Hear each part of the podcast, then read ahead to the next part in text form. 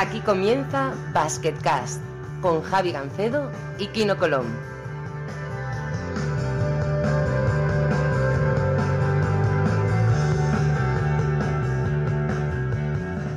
Hola a todos y bienvenidos a un nuevo episodio, el primero en 2019 de Basketcast. Eh, tenemos a Kino Colón en el aeropuerto de Estambul. Kino, muy buenas. Buenas, ¿qué tal? ¿Cómo estamos? Eh, volviendo, supongo, ¿no? De, de algún sitio, ¿no? Sí, bueno, ahora vamos a, a Izmir, que por cosas de- del club vamos unos días antes de, del partido, porque, bueno, tenemos eh, compromisos de, de la escuela. Eh, pero bueno, es eh, un poco el, el rollo que llevan en este club, que al final tienes que aceptarlo y, bueno, y al final te entretienes un poco, vas a jugar con los niños, vas a que conozcan a, a los jugadores del equipo profesional. Y bueno, que se ve que en cada ciudad que, que tenemos que viajar tenemos que ir un par de días antes. Feliz año, por cierto, se me olvidado. Feliz año, sí, a ti y a todo el mundo que, que nos escucha. Y aparte, creo que empezamos el año fuerte, ¿eh? con un invitado Estamos- de categoría. Estamos cagados. Te voy a decir que es la primera vez en Basketcast que estamos, estamos un poco... Porque aquí esto puede salir por cualquier sitio. Eh, feliz año, Xavi Rabaseda, muy buena. Muy buenas a todos, eh, feliz año a los oyentes de Basketcast. Bueno, eh, este sabe demasiado de nosotros, Kino. ¿Qué, qué podemos hacer? eh? Eh, yo también estoy un poco asustado, la verdad es que sabes demasiadas cosas. Llevamos muchos años ya pues, eh, jugando juntos o en contra y al final, bueno, son muchas anécdotas, muchas, eh, mucha confianza también, que al final es lo peligroso. Ya te digo, ¿eh? Bueno, vamos a empezar por, por el principio. Rabaseda, jugador actualmente del de Gran Canaria, eh, que está jugando en la Euroliga este año, acaba de terminar la primera vuelta, creo que con 6-9, si no me equivoco, Xavi, ¿no? Habéis ganado 6 partidos, lo cual está bastante bien para un rookie, ¿no? Sí, la verdad es que muy contentos, ¿no? Muy contentos de esta primera vuelta que hemos hecho, pero bueno, eh, conscientes también de que en la liga pues estamos un, un escalón por debajo porque nos está pasando factura, pero tenemos que dar un paso adelante e intentar pues competir igual de bien en las dos competiciones. Y Xavi, eh, campeón de Euroliga con, con el Barça, aunque aquella temporada jugaste 7 minutos, pero cuenta, cuenta como campeón, ¿no? No, no cuenta, Javi, eso no me sale en ningún... ni, en, ni en la, ni, en la, ni en la Wikipedia sale créeme, cuenta, si, la- si le dimos el quinto título de Euroliga jugando 5 minutos, el segundo partido de liga, tú eres campeón de Euroliga, te lo digo en serio. Jugaste 7 minutos, 4 puntos o algo así, bueno, algo es algo. Bueno, yo tengo el recuerdo de que estuve ahí durante la temporada, pero no me considero campeón de Euroliga ni mucho menos. Sí que me considero pues haber disputado las dos Final Fours que, que sí jugué y que bueno que dejamos escapar por muy poquito, ¿no? Tanto la de Estambul como la de Londres. En las semifinales lo teníamos casi hecho, en Estambul contra Olympiacos, que ganaron ellos al final con esa super remontada cesca y, y el tiro de Príntesis y luego en Londres pues teníamos controlado un partido contra el Madrid y se nos escapa en el último cuarto eh, de forma estrepitosa, ¿no? Sí, es cierto. De todas formas, eh, lo que sí estás metido es en las famosas comidas estas veraniegas eh, que están toda la gente, ¿no? Ricky, Trías, todo el staff del Barça. O sea, que en ese sentido sí eres campeón de Euroliga, porque estás metido en el, en el fregado este. Y además me han dicho que eres el que traes la carne y que se ve que es un secreto bastante importante, que la carne que traes es brutal. Bueno, la carne que traigo es de, mi pueblo, de Ripoll, de una empresa que está ahí que, que lleva unos amigos míos que han empezado pues hace unos 4 o 5 años y es eh, solo carne ecológica y ya que estamos pues vamos a hacer un poco de publicidad, ¿no? Se llama Pirinat.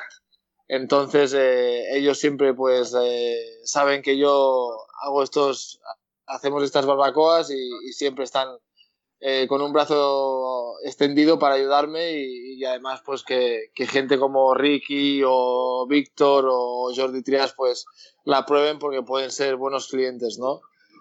Y lo gracioso de estas comidas es que ellos dicen, ¿quién es el único de la comida que no ha ganado la Euroliga? ¡Xavi! Entonces, eh, no cuento como campeón de Euroliga. Ahí está la clave. Ah, vale. Pues dicen, o no sé, porque nunca he estado, pero, pero sí que tengo muchos amigos que van regularmente a esta, a esta barbacoa que hacéis, pero se ve que siempre en casa de Ricky y la casa de Ricky es impresionante, ¿no? Sí, la verdad es que sí. Creo que se la hizo hace un par o tres de años y yo no había estado nunca hasta este verano y la verdad es que es increíble. Tiene el gimnasio la, y media cancha de baloncesto con las medidas de la NBA. Y bueno, lo tiene todo, lo tiene todo para poder entrenar y disfrutar también pues del verano y de la época que tiene de descanso aquí en, en Cataluña. Está guay. Bueno, Kino, ¿cómo os conociste, Xavi, tú? Porque yo os conoceré desde hace más de 10 o 15 años, ¿no? Sí, pues hace muchísimo. Yo, yo recuerdo, eh, algunas lo hemos hablado con, con Xavi, que yo creo que el primer partido que jugamos fue en, en Ibiza, una, una, final que hicimos pues, Lleida contra el Barça y pues, el Barça decidió, si no me equivoco, decidió con jugadores de un año menos. Y claro, nosotros ese año habíamos ganado ya a los, a los de nuestra edad. Y dijimos, bueno, a los de un año menos los machacamos seguro. y nada, jugamos la final contra ellos y al final me, no recuerdo exactamente, pero creo que les ganamos en la prórroga y de poquísimo y sufriendo un montón. Y bueno, pues, tanto él como yo jugamos muy, muy bien. Y dije yo, joder, mira este, el de un año menos, que es más bueno casi que los que van a la selección de... y nada, y cabo de unos pocos meses ya estábamos los dos en la, en la selección española eh, y ganando una medalla de bronce. O sea que empezamos, empezamos con buen pie. Pues sí, tengo muy buen recuerdo y aquí no, no le falla la memoria. La verdad es que el primer partido que jugamos uno contra el otro fue en Ibiza, en este torneo, y, y, nos ganaron en la prórroga. Sí que es verdad que él hizo un partidazo, seguro que metió más de 30, o sea, lo que está acostumbrado a hacer ahora mismo también. no, y, no. y, y, nada, para, para, mí pues fue una gran experiencia y además, como dice él, ¿no? jugar contra un equipo de un año más que había ganado pues al equipo eh, superior al nuestro y, bueno, ese verano pues ya coincidimos en la, en la selección y, que, pudimos ganar la, la, la, medalla de bronce. Debo decir que Xavi ha hecho los deberes, es el primer invitado que hace los deberes, nos manda una lista de, de cosas de las que hablar y la primera de ellas es donde nos vimos eh, con Javi por primera vez, o sea, y yo la verdad es que no me acuerdo. Supongo que es la Final Four esta de, de París, pero, pero no sé. ¿Dónde fue? fue en Barcelona, a ver si te acuerdas tú ahora, en verano, en un sitio que tiene nombre de jugador de baloncesto español. ¿Cómo vaya? A ver, con, con, Xavi hay un problema que el tío se acuerda de. Ah, claro, en los pollos. De negárselo. En los pollos de Yul, claro. En los pollos de Yui. En los Yo pollos no de Yul. No he ido nunca más, pero esa vez fui con mi suegra y mi mujer a comer porque ellas venían de la playa o alguna historia así y te pillé allí, tío. O sea, no hay otro sitio en Barcelona, ¿sabes? Allí. no, está muy bien ese sitio, la verdad. ¿eh? Está, está guay. Yo voy. De vez en cuando me pilla lejos de casa, ¿no? Pero, pero está al lado de la playa y, y, se come bien, barato y bueno, tío. Está, está guay, ¿eh? Pues, pues, pues no sí, sí. Hostia, pues. Ahí no. fue la primera vez que te vi, o sea, no, no ni, ni, sabía quién eras, pero me acuerdo que te vi allí la primera vez.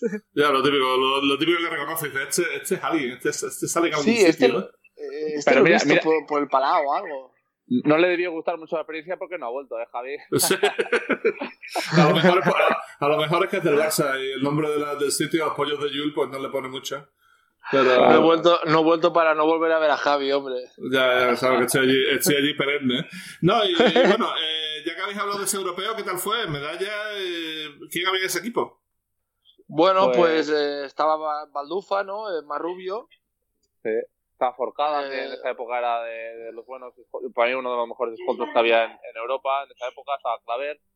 Y luego había muchos jugadores de la edad de, de Xavi. O sea, de, prácticamente del 88 éramos cuatro, Javi Vega, eh, Marrubio, Pantín. Forcada, Pantín y yo, sí. Bueno, y Claver, claro.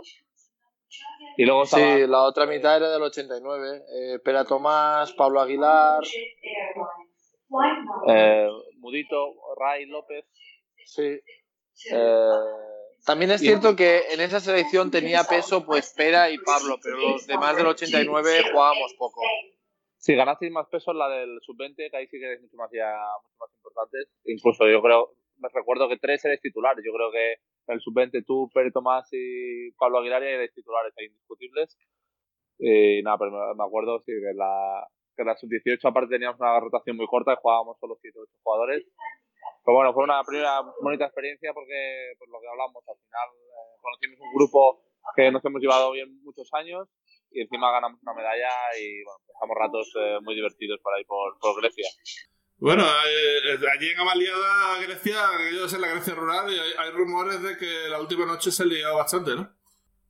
que no sé que Xavi que tiene mejor memoria, pero eso fue uno de los mejores momentos, yo creo, de, de todo el torneo.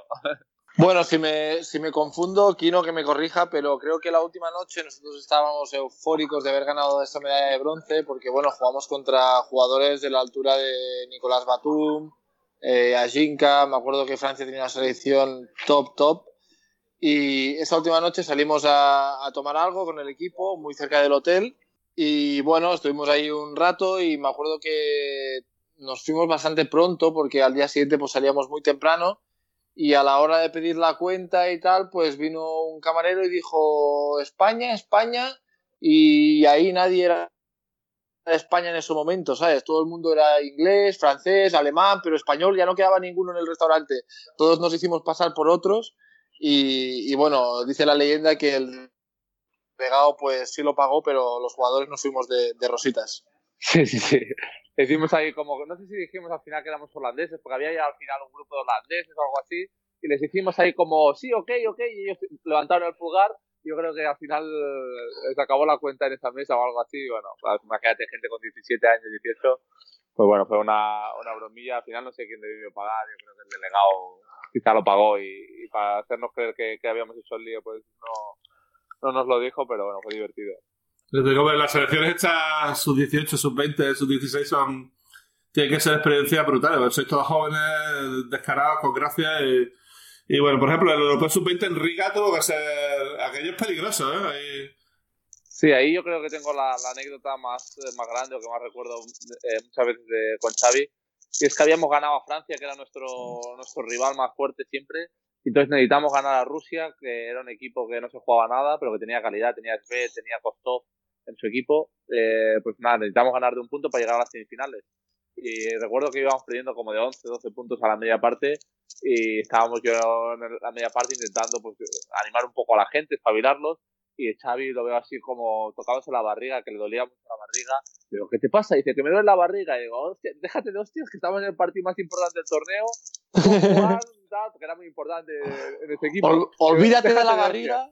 Claro, olvídate y vete a jugar. Y nada, al final ganamos la segunda parte, empezamos a jugar bien. Yo creo que más Rubio ese día tuvo un día muy bueno y al final acabamos remontando y ganando el partido. Y al final del partido ya me voy a, felicitar uno a uno a todos. Y voy ahí y no veo a Xavi, no veo a Xavi, no veo al doctor, no veo al fisio y digo, ¿qué ha pasado aquí? Y es que Xavi tenía, había jugado todo el partido con apendicitis, lo tuvieron que, que operar ahí, bueno, fue, fue al final bastante dramático. Y nada, me acuerdo que fuimos al hospital y a mí me consta que ha mejorado mucho, pero por ese entonces lo encontramos todo un plan un poco sucio, un poco del tercer mundo, digamos. Yo lo tengo grabado, vamos, a fuego. Eh, me acuerdo levantarme por la mañana ya con dolor. Eh, fuimos a tirar algunos, no todo el equipo, porque el partido era a las 4. Teníamos pista para tirar a las 9 de la mañana y dijeron que era como voluntario. Y yo fui. Y ya no comí nada. La hora de la siesta, pues fatal. El doctor me pinchó en el culo y luego, pues bueno, fui al partido. Y sí, sí, después del partido, pues ambulancia al hospital y el hospital lo que dice Kino. Era un hospital pues de la Segunda Guerra Mundial, súper antiguo. Eh, en los pasillos de habitaciones había muebles acumulados ahí con polvo y suciedad. Las habitaciones tenían nada más que dos camas y un taburete, o sea, ni televisión, ni armario, ni baño, ni nada. El baño era al final del pasillo todo compartido y me acuerdo que no fui nunca, o sea, siempre eh, hice pis en la botellita esa y luego la iban a vaciar, o sea, eh, tengo bastante mal recuerdo y además me acuerdo hablar con mis padres y decirles, por casualidad fue el único europeo que no fueron. Y decirles, no hace falta que vengáis, que son, es una operación sencilla, tres, cuatro puntos y en un día pues me puedo ir. Y cuando me levanté por la mañana y me miré la barriga, pues tenía un corte desde el ombligo hasta casi pues eh, la zona pélvica. Entonces tenía 25 puntos y, y bueno, me abrieron, sí, sí. Me, abri me, abrieron de arriba abajo, entonces ahí me asusté un poco y ya luego sí, sí vinieron mis padres y nada, estuve ahí pues eh, varios días más que el equipo, o sea, el equipo terminó el europeo y se fue y yo aún me quedé un par o tres de días porque, bueno, el hospital no, no quería que pasara nada y quería ir con precaución porque tenía que coger un vuelo bastante largo, que no sé si eran tres o cuatro horas y, y, no me dejaron ir hasta tres o cuatro días más tarde de terminar el europeo. Pero pudiste venir a, la, a recoger las medallas, ¿no? Con, ahí con... Bueno, ahí me, esca me, escapé. Más que nada, eh, llevaba dos días ya después de la operación, o tres creo, y me encontraba bastante bien y podía andar y no me mareaba, y, pero aún llevaba pues la, la aguja en el brazo de, de la operación y todo. Y, y bueno, pues me, me, escapé del hospital, por decirlo de alguna manera, porque no había mucho control. Y me fui con el bus del equipo al pabellón a buscar la medalla y tengo la foto con la medalla y luego pues me, me volví, me volví al hotel como si nada hubiese pasado. Joder, dos, dos europeos juntos y dos medallas, ¿eh? Vaya, vaya tela. Y luego eso sí habéis coincidido en, en un par de equipos, ¿no? Eh, cuando ya Xavi dejó el, el Barça, su primera parada fue Labrada y creo que ahí coincidiste seguro, ¿no? Sí, mi primer año como profesional, digamos, en, en la liga. Y, y, bueno, qué mejor que ir a un equipo donde tenía pues a, a un conocido, ¿no? Como Kino. La verdad que fue un muy buen año. Fue, fue un año que acabamos en, en playoffs, si no recuerdo mal. Sí. Con, con Saba Maldonado, hicimos un año muy, muy bueno. Estaba Gustavo yo, teníamos un buen equipo. O sea, con Walter, eh, disfrutamos mucho. Yo creo que solo perdimos uno o dos partidos en casa en todo el año. Dos. Eh, dos Valladolid. Valladolid y Valencia. La verdad es que fue un año, yo creo, el mejor año que hemos pasado en, en Fuenlabrada, con, con diferencia. Eh, bueno, pues él yo creo que le sirvió mucho porque al año siguiente lo volvió a repescar el, el Barça, así que fue un gran año para él también. Mm, ¿Fue aquel año que John hizo aquel partidazo tremendo en Sevilla, en San Pablo? ¿O no? ¿O fue otro año? Es que no sé cuánto tiempo estuvo John en, en Fuenlabrada, pero... Ayer estuvo un año y medio. Yo diría que quizás sí que, que fue ese. Quizás sí que fue el año... Tú, estaba Lugos Barton, Mainoldi, creo. Sí, bueno, Ahora Mainoldi, me matas un poco. Mainoldi estaba siempre. Bueno, Mainoldi estuvo cuatro años aquí conmigo. Yo creo que los que más repetimos fuimos Mainoldi, eh, Cortaverría, La Viña y yo, si no me dejo ninguno. Entonces, bueno, pues ese año fue un año muy bueno. Ya te digo, ganamos eh, muchos partidos y disfrutamos mucho. No, no, y luego digo que volvimos a, a coincidir en estudiantes, pero ahí ya fue un año un poco más, eh, más complicadillo, o sea, habíamos pasado un poco de, de todo con Xavi, este año eh, sufrimos mucho y yo creo que también nos vino muy bien eh, pues eh, tener gente conocida, gente que, al final nos llevamos muy bien, hicimos un grupo muy bueno con, con Juancho Hernán Gómez, con el delegado de, los estudiantes, Cabrerito, con Poquiqui, que es el, un poco jefe de todo el material y todo, eh, bueno, Xavi, eh, has jugado equipos grandes, has jugado equipos pequeños. Eh, ¿Fue muy difícil la transición de pasar de un gigante como el Barça a un equipo un poquito más modesto como fue la Grada? Pues en esos entonces eh, Pablo Aguilar ya había debutado en la liga, eh, recuerdo que Ray López también, entonces Pera Tomás también, y había varios jugadores de, digamos, de mi año de la selección, pues que estaban ya jugando en ACB y yo aún no había dado el paso, y ese año lo recuerdo pues muy muy bueno en Fuenlabrada con Quino, eh, con Gustavo Ayol, como ha dicho él, y bueno, eh, recuerdo perfectamente que nos quedamos fuera de la Copa del Rey por muy poco. Ese año Valladolid hizo un temporadón también, y tanto Valladolid como Valencia fueron los dos únicos equipos capaces de ganar en casa. Y ahí tenemos una anécdota buena también, que fue que ganamos el, primer, el último partido de liga, creo que fue contra el Madrid, que Prigioni tiró agua a, los aficionados detrás del banquillo y justo en los playoffs nos tocó jugar contra el Madrid otra vez. Eh, perdimos en la caja mágica con un canastón de Yui, que yo creo que ahí empezaron eh, los canastones en el último segundo, ese fue el primero. Y cuando vinieron a jugar en casa, pues toda la afición de detrás del banquillo de, del Madrid, pues eh, vino en chubasquero y fue muy, muy gracioso. Me acuerdo de esa imagen de toda la afición de detrás del banquillo de, del Real Madrid con chubasqueros porque Prisiones les había tirado agua y, y bueno, fue una de las anécdotas de, de ese año. Otra cosa pasa, la, la afición de Fuenlabrada eh, es de las más duras que hay, ya lo hemos dicho varias veces aquí en Basketcast con, con Kino. Eh, Fuenlabrada y Manresa son otro nivel, Kino, no sé si estarás de acuerdo. Son gente que, que apoya pero mete presión al rival, ¿eh? Sí, luego a mí aparte me tocó, pues ya lo he contado alguna vez, eh, jugar con el Estudiantes, que es el eterno rival, pues pasé directamente de Fuenlabrada a Estudiantes. A ti y a mí. Ahí, sí, a los dos. estuvo calentita. Ahí me vino bien porque jugaba con Xavi, entonces Xavi eh, me, llevaba, me llevaba la palma yo. Pero cuando estaba en el banquillo, pues claro, todos los que me habían animado todo, toda la vida, pues me estaban ahí metiendo fino, fino. Pero bueno, al final son cosas del, del deporte. Manresa también es una, una cancha caliente y la antigua Gran Canaria, yo la recuerdo también, la pequeña, era, era bastante potente. Sí, yo también tengo recuerdos de cuando volví. Claro, cuando salgo del Barça y no sé dónde ir, por decirlo de alguna manera, y tengo las dos opciones, ¿no? Tengo estudiantes y Fuenlabrada, pues estuve muy cerca de volver a Fuenlabrada, pero finalmente pues me decanté por el Estu. Y, claro, eso fue recibido como un puñal en, en y cuando volví ahí pues me encontré un ambiente súper hostil cuando con el Barça había vuelto en esa cancha y había recibido pues muchos aplausos, eh, mucho cariño y bueno, desde entonces pues nuestra relación es un poco de amor-odio, ¿no? Yo tengo muy buen recuerdo de Fuenlabrada, pero al mismo tiempo ahora mismo cuando voy a jugar allí pues me tratan bastante mal, por decirlo de alguna manera. Estoy viendo aquí el guion que nos han mandado. Se ve que tenía, dice tardes de play y a la pizza con, con cabrerizo y poquiqui, ¿eh? Sí, bueno, ahí en, Estudiantes, como hemos dicho antes, fue un año un poco, un poco duro.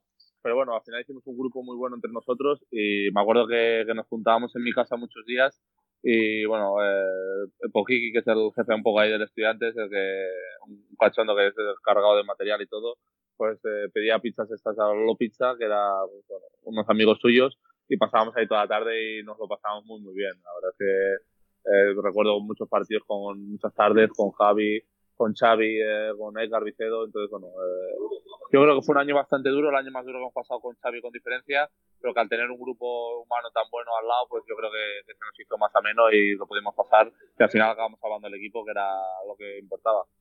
Bueno, Cabrerizo que ahora es una estrella, ¿eh? Ahora salen campeones el tío y, bueno, parece que ahí sale, sale, se le ve bastante la película, no sé si la habéis visto, pero, pero sobre todo al principio de la película Cabrerizo está por todas partes, ¿no?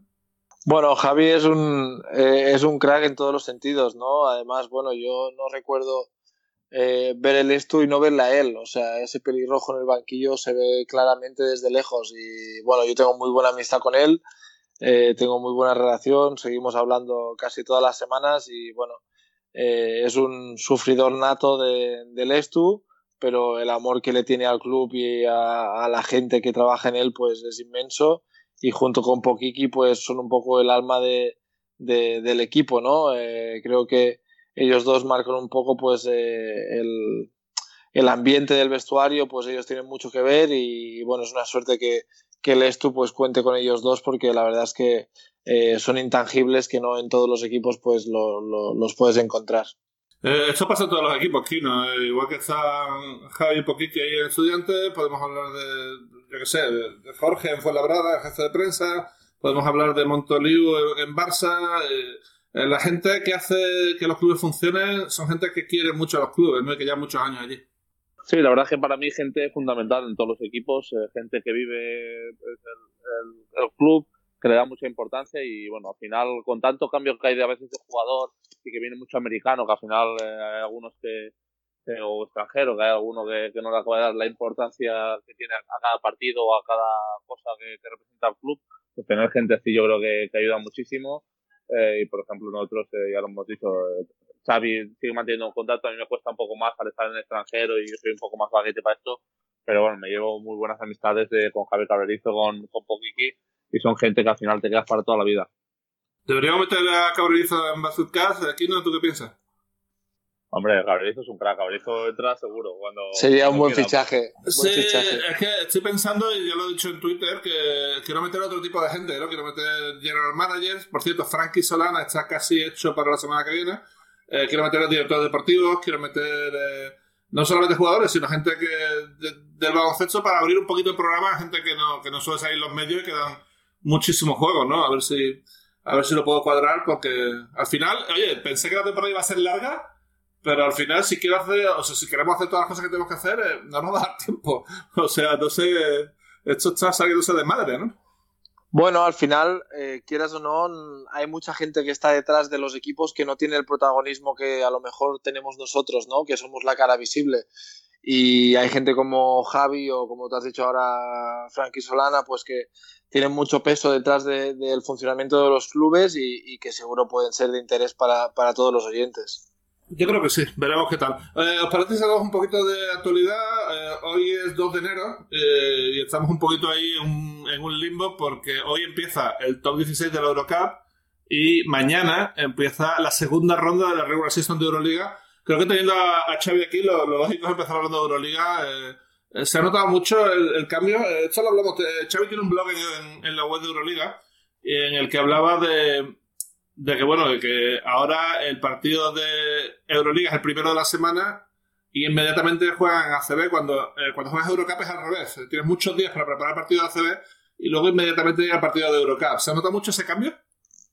Yo, personalmente lo noto muchísimo. Eh, creo que además que el nivel de una competición y la otra pues eh, es muy alto, ¿no? Creo que en la Eurocup algún partido que nosotros no habíamos estado del todo bien, pues eras capaz de sacarlo y eres capaz de, ganar y luego llegabas al partido de la, de, la ACB con victoria.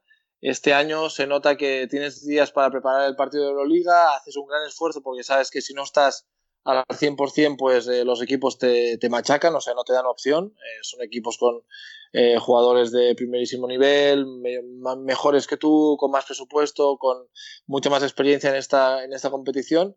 Y de golpe y porrazo te encuentras que tienes un día y tienes un partido de ACB súper exigente contra un equipo que ha estado toda la semana preparando ese partido porque sabe que, que, tienen la opción porque llegamos de, un partido de Euroliga y tenemos poco tiempo nosotros para prepararlo y ahora mismo pues nos está pasando factura en este sentido, ¿no? Que llegamos al partido de ACB después de haber hecho un sobreesfuerzo para competir en Euroliga y no somos capaces de adaptarnos a, a, los partidos de, de, la ACB. Afortunadamente el calendario ha dado un pequeño respiro en Navidades y ya estáis jugando muchos partidos en casa. El siguiente es contra el Kimki, eh, creo que mañana, ¿sí, no? Eh, sí, mañana por la tarde. Bueno, a ver qué, a ver qué tal. Habéis ganado a Zalgiris, eh, habéis ganado a Basconia en casa. Parece que poco a poco vais cogiendo el ritmo, sobre todo en casa, ¿no?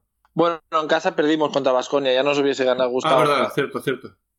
Pero, pero sí, creo que hemos hecho una primera vuelta bastante, bastante buena, eh, teniendo en cuenta pues, que llegábamos de, de rookies y, y, con todos los problemas que hemos tenido en estos primeros 3-4 meses. Y veremos, veremos cómo empieza el 2019. Tenemos muchas ganas de, de hacerlo bien, de mejorar, de, cambiar un poco la imagen que hemos dado en, en, este final del 2018, pero bueno, sabemos que la Euroliga es muy complicada, es muy difícil, todos los equipos pues eh, tienen marcados eh, estos partidos en el calendario porque saben de, la, de su importancia y el Kinky pues el año pasado estuvo en el top 8 y este año pues está eh, más abajo que nosotros y seguro que vendrá a dar guerra porque, porque necesitan la victoria. Eh, Kino, además, eh, los, los, equipos de abajo se están reforzando, eh, no solo Gran Canaria, que tiene un base nuevo, sino, por ejemplo, Buduchnos ha fichado a James Bell, ha fichado a Norris Cole y ha fichado, ojo, a un chaval que se llama Goga, Goga georgiano, que va para superestrella. Eh, aquí el, el, que más que, más que menos eh, intenta ganar partidos e intenta mejorar, ¿no? Sí, la verdad que sí, ya lo ha dicho Xavi, la, la Euroliga es una liga muy, muy exigente y incluso los de abajo que son equipos buenos pues, eh, pues bueno se, se, intentan reforzar. Yo vi al, a los equipos de sector que no la semana pasada y la verdad es que me quedé muy parado. Yo creo que ahí tienen para lo, para lo pequeño que es que tienen una escuela bastante buena con los con los pibos. Ya tienen pues Pachulia hasta la NBA pero está Mandini aquí que con un estilo no muy visible pero el tío solo hace que sumar. Luego Sengelia ahora este pues, al final eh, tiene muchos jugadores eh, allí deben tener una buena escuela con los con jugadores interiores y luego, bueno, pues, eh, que Norris Cole para Dudu, no sé, es eh, muy interesante también, les aportará puntos y, y, energía, que es lo que les faltaba un poquito. Y veremos, a mí, yo, yo ya hablamos aquí un día de Gran Canaria. Gran Canaria, pues, eh, yo creo que ya más victorias en Euroliga de lo que la gente se pensaba, pero por otra parte lo están eh, pagando un poco en ACB. Al final son viajes también muy largos, que no hay que olvidarlo. Eh, y con, con, lo que dice Xavi, al final tú tienes 48 horas con el viaje y todo para preparar un partido eh, contra un equipo que lleva una semana solo pendiente de ti eh, y entrenando todos tus, eh, todos tus defectos, intentando sacarlos a la luz. Así que es complicado, pero bueno, yo creo que, que van a mejorar seguro en ACB y en Euroliga están haciendo un papel, pues eh, yo creo que más que digno. Lo de Vitace es especialmente interesante porque hasta ahora, eh, este año tuvimos un problema en Euroliga porque no había ningún jugador de menos de 22 años haciendo muy buenos números, o ni siquiera regulares números. El mejor era Virutis de Zalgiris, con lo cual el trofeo Racing Star pues estaba un poquito desierto, pero ahora, que ha llegado Vitace, eh, yo pronostico que si está sano y juega suficientes partidos, se va a llevar el Racing Star de calle. No es un trofeo Racing Star cualquiera, es el siguiente a los dos que ha ganado Luka Doncic. Va a salir en el palmarés justo detrás de, de un crack mundial, ¿no? Y, creo que para ahí va el movimiento, ¿eh? No, Rasnatovic eh, controla a Buducnos Raznatovic también controla, por supuesto, a su equipo, que es el Mega, el Mega X serbio. Y Mega Lex. Sí, el Mega, Mega Lex, a veces es Mega Bimax, a veces es Mega Visura, depende, un poco de, pero el, es el Mega siempre. Y yo creo que por ahí va el movimiento, ¿eh? creo que a él le interesa la proyección internacional, obviamente, de Vitace, y, y, bueno, y creo que ha hecho un buen movimiento, y creo que es un acierto también para Budusno, porque ahora tiene una referencia interior mejor, ¿no? Bueno, y además ahora se habla de rumores, ¿no? De que Milán está buscando un pivot y que puede ser Al Nomic. Así que vamos a ver qué pasa, pero puede ser un buen movimiento tanto para Budugnos como para este jugador, ¿no? De tener esta oportunidad en un equipo pues de, proyección de Euroliga y además con minutos, porque si sale Alenomic, que era como un poco la referencia interior, pues tendrá mucho, un papel mucho más importante. Eh, hablando un poquito de Eurocup, ya que estamos con pronósticos, tampoco me gusta mojarme, pero bueno, ya que estamos en Año Nuevo, yo pronostico que ningún equipo va a acabar el top 16 de Eurocup con 6-0. Eso quiere decir que cada punto, para el tema de todos los que queden 5-1 y que ganan su, su grupo, el, el, factor cancha en los playoffs va a depender casi del, del básquet de general. Y va a haber una, bueno, va a haber unas opciones espectaculares este año en el top 16, ya veremos, pero, pero no veo, tal y como está igualado el Eurocup, no veo ningún equipo ganando todos los partidos. Bueno, la Eurocup este año yo creo que, que quizá no hay un favorito claro como hay quizá otros años, porque yo ponía mucho al, al y el Lokomotiv este año está teniendo problemas, tanto en BTV como, como ya perdido algún día en la, Eurocup. Eh, luego, pues, eh, los equipos españoles eh, parece que van a mejor, pero también les está costando quizá más que, que algunos otros años. Entonces, yo creo que, que hay mucha igualdad y eso pues, va a hacer que este grupo del top 16 muy interesante, porque al final son solo seis partidos y bueno, tienes un despiste, a nosotros nos pasó el año pasado que íbamos eh, perfectos, tuvimos un despiste y ya se nos eh, cruzó todo, acabamos segundos de grupo y bueno, pues se te complica un poco todo por un mal partido. Y al final no hay margen de, de, maniobra y seguro que será muy interesante. Eh, Xavi, ¿estás siguiendo la Eurocup o estás centrado en Euroliga para un año que, que la juegas? No, estoy, eh, estoy siguiendo bastante la Eurocup. La verdad es que es una competición que, que, es muy atractiva para mí porque es donde he estado los últimos tres años y, la verdad es que estaba pendiente por ver el nivel de, de, este año, ¿no? Los últimos años pues no hemos sido capaces de llegar lo lejos que nos hubiese gustado. Eh, hemos eh, perdido en cuartos los últimos dos años contra Lokomotiv y contra Hapoel.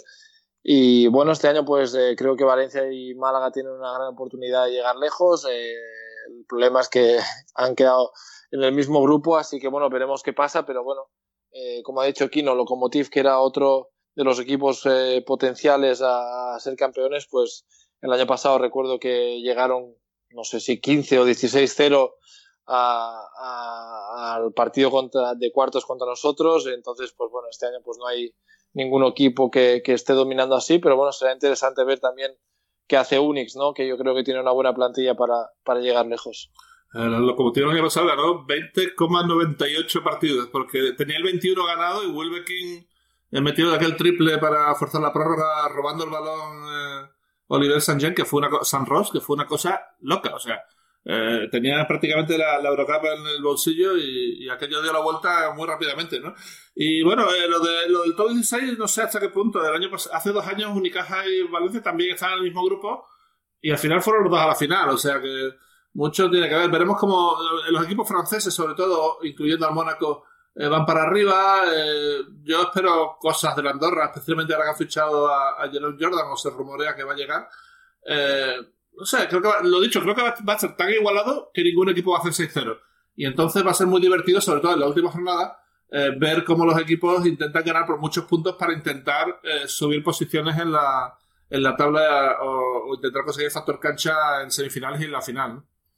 Claro, yo creo que eso es eh, lo mejor que podría pasar, ¿no? De cara al espectador, pues que haya esta competición y tanta rivalidad y que se decida por tan poco, creo que es, es muy bueno porque, bueno, al final eh, el equipo que lo merezca más, pues se va, se va a poner con, con el factor cancha y veremos, pues, qué, qué, pasa a partir de ahí. Bueno, no me quiero olvidar, Liga Turca, vaya partidazo de Kino, eh, ganando el partido con dos tiros libres. Eh, ¿Quizá tu mejor partido este año? Eh, bueno, mi mejor partido quizá no, porque empecé la liga bastante fuerte, pero de los últimos cuatro o cinco semanas sí que ha sido mi mejor partido. Al final era un partido muy importante para nosotros. El Tofas aquí tiene, ya, lo he dicho siempre, es un, un, equipo que respeta muchísimo. El año pasado llegó a la final. Y bueno, yo creo que necesitábamos este partido para, para ganar confianza y para bueno, muy cerca de la, de la Copa, como estamos ahora. Y bueno, al final eh, ganamos eh, mi primer doble-doble también de la, temporada.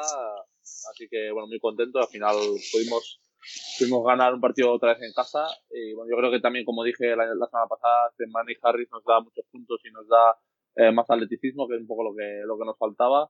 y bueno, pues, nos está dando el equilibrio que necesitábamos y ahora vamos a un campo bastante complicado por lo que dicen, el del Pinar Castillaca. Y bueno, a ver si podemos sacar ahí una victoria que ya yo creo que nos daría matemáticamente el puesto de, de Copa, que es el principal objetivo de esta primera vuelta. Xavi ha jugado en el campo de Izmir, eh, Eurocup, y no sé si te habrá fijado, pero hay banderas del País Vasco en las gradas. Los colores son los mismos. Hubo un loco que era, sí, hubo un loco que, que, se fue para allá al País Vasco, vio las banderas, compró unas cuantas, se las llevó para allá. Oye, y hay curriñas bastantes por, por todas partes, ¿no? No, pues mira, no lo recuerdo. Sí recuerdo el pabellón y, la ciudad, digamos, de, Tofas y recuerdo sobre todo el pabellón, hay el, el, estadio de fútbol que desde fuera parece un dragón o un cocodrilo y lo estaban construyendo cuando fuimos a jugar allí. Y bueno, este partido lo perdimos de, poco al final. Ellos tenían a, Morgan, que ahora está en Unix, y bueno, es un jugador determinante en, en la Eurocup, así que bueno, veremos eh, qué tal le va a Aquino contra Pinar Casillaca, pero bueno, desde Gran Canaria te dicen. Yo no he jugado ahí, pero bueno, recuerdo que el Gran Casi lo hizo para clasificarse para esa final de Eurocup y siempre recuerdan que es uno de los partidos y los campos más, más, más calientes y más difíciles donde, donde han jugado, ¿no? Que días antes de ir ahí pues recibían amenazas eh, por redes sociales y, bueno, además el, viaje hasta ahí es, es complicado, eh, tuvieron que coger un barco, entonces bueno, eh, todo, todo fue, fue difícil, pero al final lo sacaron y, y se clasificaron para esa histórica final de la Eurocup. A ver, no tienen el equipo que tenían hace años, cuando estaba por allí, por ejemplo, Bobby Dixon y tal, y Kenny Gabriel. Pero bueno, allí en casa siempre son difíciles, ¿no? Y el otro día, por ejemplo, contra F hicieron un partido horroroso. Vi un poquito, iban perdiendo como de 25 ya en el primer cuarto, ¿no? Y ya se dejaron ir. Pero yo creo que si los dos equipos se juegan la copa, aquí no, este partido es a vida muerte, ¿no? Sí, la verdad que si ellos ya es la última opción, incluso ni ganando eh, es posible que se queden fuera porque la última semana es la que les toca descansar a ellos. Eh, pero para nosotros es muy importante. Yo creo que, aparte de la Copa también dejaríamos a un rival a dos victorias más prácticamente la, la verdad es eh, a tres victorias más de la verdad es para los playoffs y eso ya bueno empieza ya un poco a, desmarcarse un poco y bueno es un partido yo creo que cuenta doble y bueno vamos con muy motivados y esperemos poder, poder llevar la victoria. Bueno, vamos con el tema peliagudo del podcast. Eh, Xavi, llevas mucho tiempo esperando ese momento. Así sí, que... a todos los oyentes les quiero decir la verdad de cómo empezó Basketcast. Fue eh, para coger enlace y contactos con Kino, que vive y reside en Turquía, de las clínicas de injertos capilares, para hacer un 2 por 1 para Javi y Kino. O sea, esa es la verdadera razón por la que nació Basketcast que, lo sepa, que, lo sepa todo el mundo. Kino ha dado un paso al frente este año, como habéis podido ver en, en la última ventana FIBA, eh, cortándose un poquito más el pelo y estando más cerca de lo que sería de lo que sería marcarse marcarse un Albert Ulibe. Entonces eh, estamos cerca, señores, de, de ver eh, la evolución y el trabajo que hacen en Turquía con esos viajes todo incluido eh, de hotel y tratamiento. Joder, eh, no sé, yo no. Yo al principio decía ni de coña no jamás, pero ahora hay gente en, mi trabajo que se lo hace y ahora me lo estoy planteando, tío, la verdad. No voy a decir que no. No sé si Kino lo lleva bien, lo lleva mal, lo lleva regular. Bueno, yo al final eh, ya lo he aceptado. Es verdad que hace dos, dos años en, en, Kazán pues había mucha mucha coña, sobre todo pues, Antón Punkrachov, me cachondeaba mucho y luego iba a la selección y entonces, pues eh, Xavi era el principal que, que, más coños me hacía. Y hasta me lo llegué a plantear. Y entonces todo el mundo me decía, vete a Turquía, que ahí hay las mejores clínicas, tal, no sé qué. aquí se han pasado las ganas ya. Porque yo creo que veo a tanta gente que está hecho esto en los aeropuertos y todo. Mira, por ejemplo, ahora en este rato que íbamos hablando, he visto como 10, 11 personas ya con todo esto de pelo que, que les medio sangra y tal, que les acaban de operar. Y, con la cinta. Un poco las ganas. Sí, con la cinta, tal, no sé qué, que aquí en Turquía hay mucho. Y nada, yo hacía coña al principio cuando firmé aquí que, que en el contrato tenían que ponerme lo del pelo y tal, no sé qué, pero ahora ya se me han, se me han pasado las ganas. Ya, yo es que no sé, tío, me da, me da mucho reparo, tío. Eso es que te hacen, te hacen como 10.000 agujeros, 20.000 agujeros en la al cabeza. Al final no todos podemos ser como Xavi, rubios, con ojos azules, altos, fuertes. Veo ahí todas las fotos cuando Granca gana, cuántos hay con la camiseta y Xavi está sin camiseta y si tuviera, Mentira, eso no es si cierto. Si estuviera así, quizás también lo hacía yo, pero... Ya, alguna, alguna virtud tendremos, coño, no será todo, no será todo malo. Digo yo. una, de, una, una, una de las frases más típicas de Kino era, Xavi, con tu físico es fácil lo que haces, es fácil jugar a baloncesto. Lo difícil es hacerlo con el mío. Claro. Eso es lo que se tendría que pagar más. Yo, no llego al mate y aquí veo todos unos mates tal, no qué. Digo, así es fácil, coño. Si yo saltara así, me moviera así de rápido y todo, pues claro. lo, que, lo, que, sí tengo que decir, y esto hablando un poco en serio esta vez, eh, eh, Kino, no sé si estás sorprendido con la evolución defensiva de Xavi. Eh, eh, al principio en categoría inferior lo veía la gente como un anotador y al final yo creo que se ha destacado como uno de los mejores treses defensivos del país, ¿no? Sí, eso sí, eso sin ninguna, sin ninguna duda. Yo eso lo he hablado alguna vez con él. Y al final, pues para jugadores tipo como yo, que somos, pues me considero más ofensivo, pues tener al lado un tío como Xavi que te cubre tus espacios y los suyos y, bueno, organiza todo, aparte le pone mucho énfasis, yo creo que es eh, fundamental para, para cualquier equipo tener un jugador con, con este rol. Y luego aparte que él en ataque, o sea, él puede hacer partidazos en ataque perfectamente, lo que pasa que, que bueno, son nuestros jugadores que, que, pueden hacerlo los dos lados de la, de la pista y yo creo que por eso pues, eh, se le reconoce a Xavi pues tan importante cuando hemos ido a la selección o cuando hemos jugado juntos siempre ha sido un jugador eh, determinante y es un jugador que, que siempre quiero a mi lado, eso está, está clarísimo. La verdad es que faltan jugadores como estos, ¿eh? faltan, eh, porque últimamente pues, yo creo que, la gente está muy pendiente de, las cosas de la NBA, de los step backs, de tal, no sé qué, y luego se olvidan de, de defender y al final, bueno, pues, es lo que te hace ganar el campeonato, está claro. Totalmente.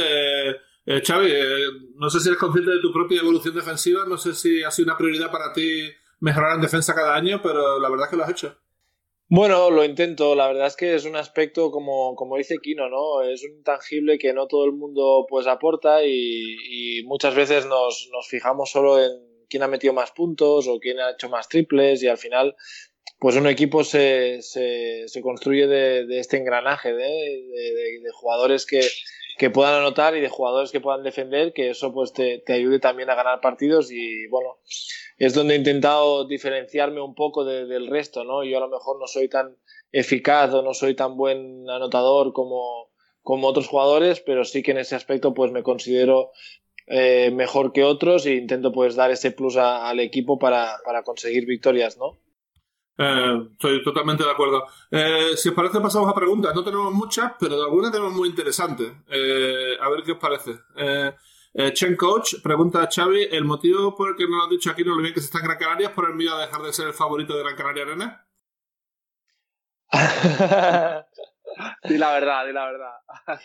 Oh, la verdad es que me encantaría que Kino estuviese aquí con nosotros. Es un jugador que eh, merecería jugar la Euroliga y además pues hacerlo en, casa, ¿no? Hacerlo en, la Liga Española porque, bueno, eh, fue de los primeros que, salió fuera a, lograrse, a buscarse el futuro y además lo hizo con, un excelente resultado en, en Kazán y, y, bueno, él ya disputó la Euroliga allí y bueno, ya creo que va siendo hora de que algún equipo pues de, de la Liga Española apueste por él y realmente pues lo fiche como, como lo que es, ¿no? Un jugador determinante y, y bueno, ojalá pues que Gran Canaria pudiese hacer ese esfuerzo eh, de cara al futuro porque bueno, además de la amistad que nos une, pues creo que es un jugador que, que, que aportaría muchísimo al equipo. Bueno, ¿cómo, ¿cómo, no vamos a invitarlo a Basket Cast? Mira cómo habla de bien de mí. Para traerlo todas las semanas, tío. Para traerlo todas las semanas. Eso, ¿Cómo era lo de las rodilleras? Pues eso. Exacto, ahí, ahí. Ay, ay, ay. Bueno, otra pregunta para Xavi. Esta, es muy interesante y es un tema además que desde de mis favoritos. Jesús Alfonso pregunta cómo era defender los entornos a Pete Michael, si era tan duro como en los partidos y cómo viviste las famosas collejas de Carlos Suárez y el despertar que provocó en MVP en las finales ACB. Bueno, eso fue extraordinario, ¿no? Eh, Pete era un tío que no le era un competidor nato que no le gustaba perder ni, ni a las canicas, o sea, ni en los entrenos me dejaba meter una. O sea, eh, por favor, tengo 20 años, ¿sabes? Tengo mucha ilusión, déjame meter una canasta en todo el entreno, por favor, Pete.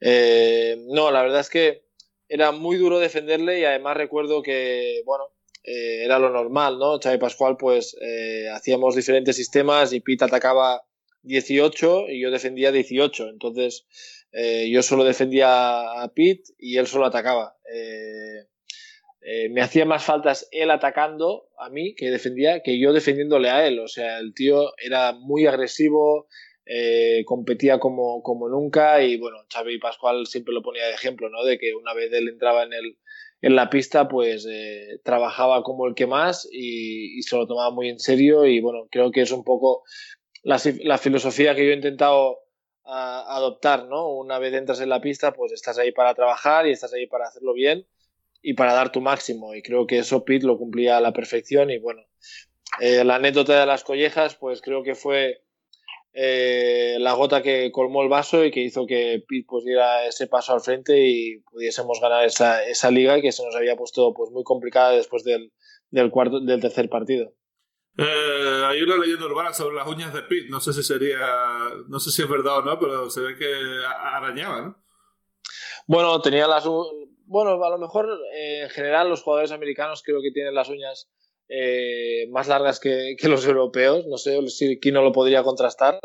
Pero sí, él usaba mucho las manos y yo me acuerdo de terminar muchísimos entrenos con arañazos y sangre en los brazos, de, arañazos suyos, de intentar robarme el balón o intentar coger la posición en el poste bajo, porque eh, me acuerdo que teníamos varios sistemas para que él jugase en el poste bajo. Y, y bueno, Jordi Trias siempre me hacía la coña, ¿no? De, bueno, pero díselo, dile que se corte las uñas, tal. Y yo le decía, sí, claro, díselo tú, ¿sabes? Eh, con la mala leche que tiene, solo falta que vaya al junior a decirle que, que se las corte, ¿sabes? Entonces, bueno, eh, era gracioso y, bueno, Pete, eh, desde luego, fue un gran maestro y además, pues fue muy buen compañero, ¿no? Nunca tuvo un mal gesto ni una mala palabra contra mí y tengo muy buen recuerdo de, de esa época.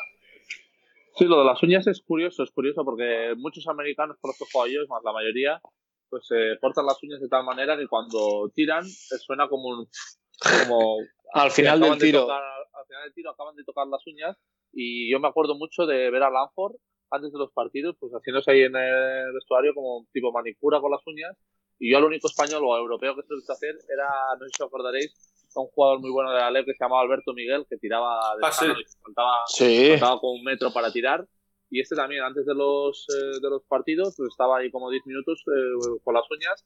Y bueno, un día me acuerdo que en un entreno se le partió la uña de, de la mano de tiro y el tío estaba súper preocupado, en plan, hostia, ahora no meteré ninguna las próximas dos semanas o tres semanas porque no tengo el toque final. Eh, bueno, a mí, yo como, como siempre he tenido cortes, nunca, nunca he sabido lo que es ese, ese feeling. Pero bueno, que, es verdad que los americanos lo usan mucho, es curioso.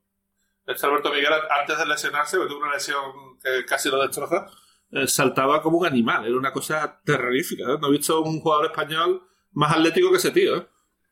Sí, sí, era increíble. Yo hacía las sesiones de tiro con, con él, incluso las sesiones de tiro que tenía que tirar 100 tiros, en los 100 saltaba un metro, vamos, era muy atlético, era un jugador de 1,82, 83 y teníamos jugadas suyas para la Liup y bueno, lo hacía con una facilidad asombrosa. Yo creo que había sido ya, cuando yo lo conocí, cuando fue contra él, ya había sido después de la lesión, así que no me imagino antes. Ya, brutal, ¿eh? Bueno, tenemos una pregunta para cada uno. Vamos a empezar con la de Kino. Eh, ¿Qué es lo que más echas de menos de Rusia que te gustaría tener en Turquía? Lo que más echo de menos de Rusia. Pues la verdad es que Kazán, siempre lo he dicho, era una ciudad muy, muy bonita y eh, muy pequeñita, o sea que lo tenías todo muy cerca.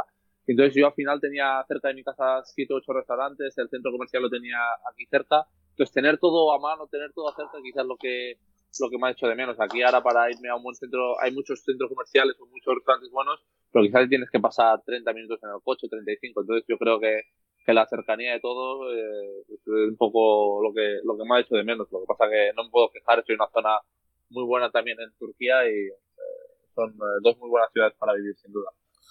voy a decir la mía primero porque la de Xavi es buenísima y así podemos terminar el programa arriba del todo. Me preguntan... Miedo me das. no, bueno, yo decido. Eh, que dicen que ¿crees que si un club de fútbol inglés potente invirtiese fuerte por una sección de baloncesto podrían hacer un equipo a nivel Euroliga o el baloncesto Reino Unido una, una batalla perdida? Hombre, yo creo que si alguien pone la pasta y, y hace las cosas bien, tendrá un equipo competitivo rápidamente y no creo que no creo que le cueste mucho a la Euroliga intentar invitarlo mínimo a la Eurocup y quizás también a la Euroliga, ¿no? Londres siempre ha sido una prioridad para, para la Euroliga, hicimos la Final Four allí yo creo que yo creo que interesa, interesa. Otra cosa es que el baloncesto interese allí. La NBA va constantemente y llena siempre. Eh, y bueno, veremos si hay un precedente después de la Final Four. La Final Four eh, no fue no fue de un todo vendido. En la de 2013 en Londres.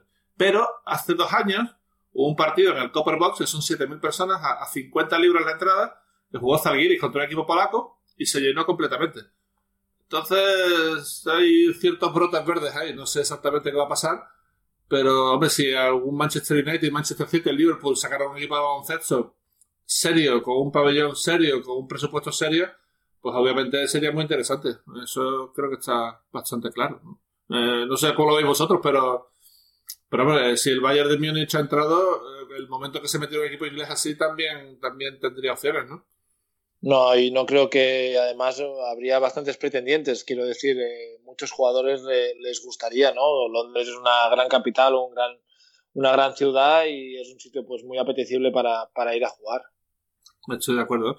Bueno, la de Xavi, eh, ¿quién tenía mejor pelazo en aquel estudiante? ¿Tú o Pietro Radori? eh? Pues Pietro tenía un pelazo, además él eh, tenía su rollo italiano eh, con sus tatuajes y bueno, si le sigues en redes sociales pues tiene un perro que le llama el Bomber y bueno, tiene mucho rollo. Un super clase tanto dentro como fuera de la pista y, y bueno, muy contento de haber coincidido con él eh, porque además pues nos lo pasamos muy bien ese año con Nacho Martín, él, Diamond Simpson, creo que formaban un Big Three pues importante y, y dejaron, dejaron, dejaron huella en, en la capital. Y nada, pues, pues hasta aquí, ¿no? Eh, creo que ha quedado una cosa bastante simpática. Eh, Kiro, eh, lo del aeropuerto tenemos que arreglarlo, ¿eh? Necesitamos 10 partidos más y por favor manda callar a todo el aeropuerto y que nos dejen tranquilos, sí. Sí, para el próximo viaje ya lo tengo todo arreglado. La verdad es que ha sido un poco ahí. Menos mal que hay mucha confianza con Xavi porque, bueno, no es- eh, hemos tenido alguna dificultad que otra. Pero bueno, al final eh, son cosas que, que no podemos controlar y bueno, muy contentos de, de haber estado con, con Xavi. Siempre es eh, un rato divertido, siempre pasamos ratos divertidos. Y nada, desearle que acabe de pasar una, una buena temporada y que tenga muchos éxitos eh, porque se lo merece. Pues muchas gracias a vosotros. Yo cuando hablé con Kino que me propuso participar le decía, hostias, que 40 minutos eh, se me hacen largos, ¿sabes? Pero me ha pasado esta hora volando y espero que a toda la gente que, que nos escuche pues también se lo haya pasado bien y, y que nada, que espero con ansias el próximo capítulo. Pues nada, eh, Xavi, muchísimas gracias por pasarte por la Basketcast. Eh, mucha suerte en la Gran Canaria en la segunda parte de la Euroliga. Y bueno, esperemos que, que enderecéis el rumbo en la, en la CB y sigáis bien en, en la competición continental, ¿vale? Muy bien, muchas gracias a vosotros. La verdad es que ha sido un placer. Y Kino, eh, nos vemos la semana que viene. Muchísimas gracias. Ya te digo, intentaremos traer a Frankie Solana y si no, pues eh, tiraremos de Fran Fermoso, que está esperando ahí latente que vuelva. Muy bien. Y gracias, y gracias a todos por escucharnos. Eh, seguiremos la semana que viene aquí en Basketcast. Hasta aquí Basket Cash con Javi Gancedo y Kino Colom.